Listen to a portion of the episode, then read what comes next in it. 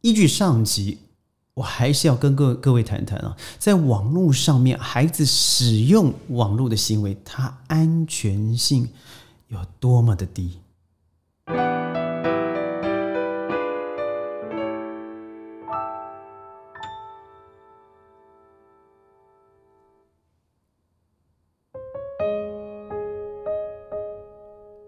欢迎加入今天的宣讲会，我是轩。呃，从台湾政府委托民间成立的网络内容安全防护机构所公布的一个最新儿少网络使用调查，发现呢，近来有半数的儿少遇过网络的危险行为，其中包含曾经传阅别人发给你的私密照片。或者是未经别人同意就公开别人的私照，甚至影片。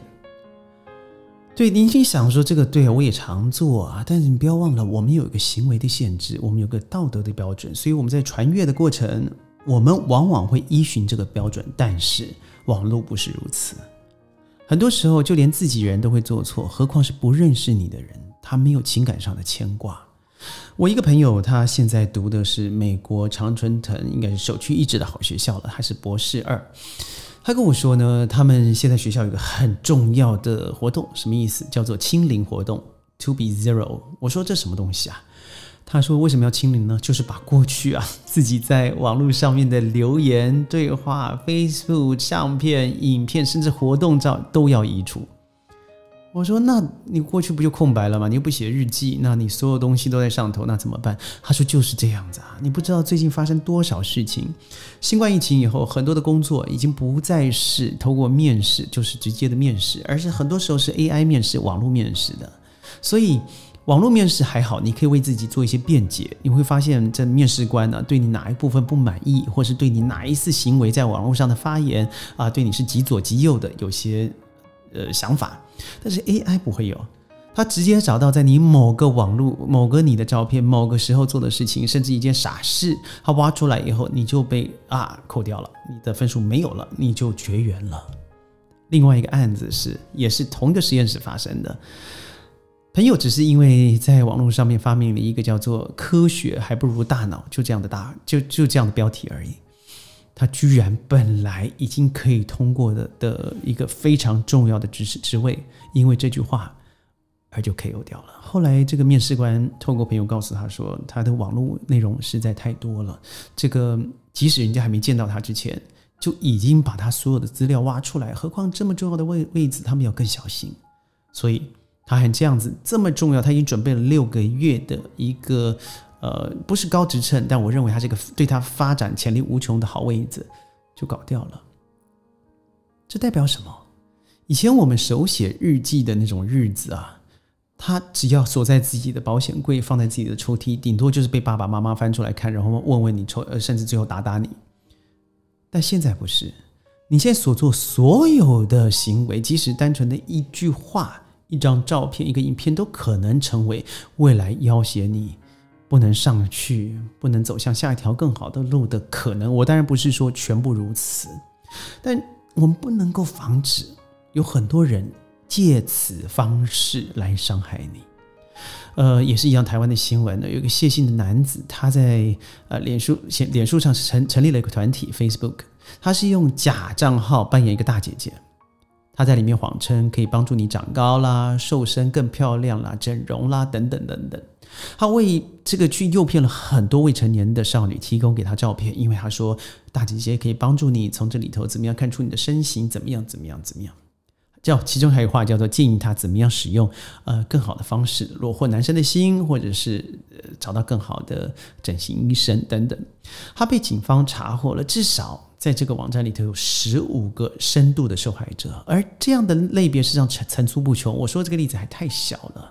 所以你知道，在我刚才所说的这个少儿安全机构里头，他说到有最少五成的儿少，儿少哦，最小的年龄只有十一岁，他在网络上已经遇过危险行为，危险行为包含了自己的隐私，甚至还有人遇到生命上的危险。所以我认为，如果我们是一个过去没有网络通达的时代的时候，那个保障。就是把自己管好，你自己位置在哪里啊？那可以被看得到、管得到、保护得到。现在不是的，透过网络、透过手机、透过各种交友平台，甚至游戏的平台，它都可能造成你身心灵的迫害。譬如说游戏。我亲眼看着我的侄女在玩一个 game，后来玩完她脸就垮了。那时候新年嘛，我说：“呃，怎怎么回事啊？刚才好好的，怎么现在就心情不好了？”她说：“你知道吗？刚才有一个人跳出来到我的荧幕里头，说他要和我换一个宝物。所以我的宝物虽然比较贵，但是我很想要他那个东西，于是我就和他换了，也就是不等量，我是吃亏的。但他答应我，只要这个 game 一结束以后，他就会把某个东西交还给他。结果当然对方没有这样做。”于是呢，他很生气的，就立刻在我面前打开了 Help 帮助这个这个呃辅助的网页，这个 Game 说你有什么问题呢？他就说了刚才谁谁谁代号是什么，他做了什么事情，他没有给我，他骗了我，等等等等。后来当然是 AI 回复嘛，好的，我们已经受理，未来会告诉你等等。跳掉以后，突然又看到了一个新的短讯，就是之前的那一个骗了他的这个交换游戏没有给他东西的人，他说你这个大肥猪。如果你敢报案，你敢跟别人说的话，我会包准你在网络世界灭亡。这是我亲眼看到他用的字。我相信用这个字，当然精准度不够高，但是可以看得出，这个就是基本的一个网络诈骗加上霸凌。它发生在我面前，而他只十一岁耶，所以我相信现在只说在让你在网络面前消灭，他有一有一天可能是实体的出现在面出现在你的面前。他只要化身另外一个人，在网络上很交好，变成一个好朋友，他太容易可以亲近你了。还有个调查，使用网络的二点一万儿少，十八岁以下啊，有近千人曾经谈过网络恋爱。Oh my god！有一百四十六个人呢，曾经传阅自己私密照片给别人，还有一百五十八个人未未经别人的同意，就把别人的私密照片或是影片给公开了。不要说我们的现在已有的儿童及少年性剥削防治条例，那是被动的。我觉得最重要的还是父母、孩子、家庭、学校、社会五者之间的连接。如果我们没有把这个东西当做一个议题来看待，而把它当做一个偶发事件来看待，那这些小人、这些藏进于网络的各个角落的人，他就有机会。他可以逮到各种时间方式来亲近你，因为人心不可能二十四小时设防。很多的父母告诉我，他控制不了孩子要上什么网，要做什么事情。但是我觉得，您可以在家里重申这样子的教育方式，甚至你要大胆的和孩子说不。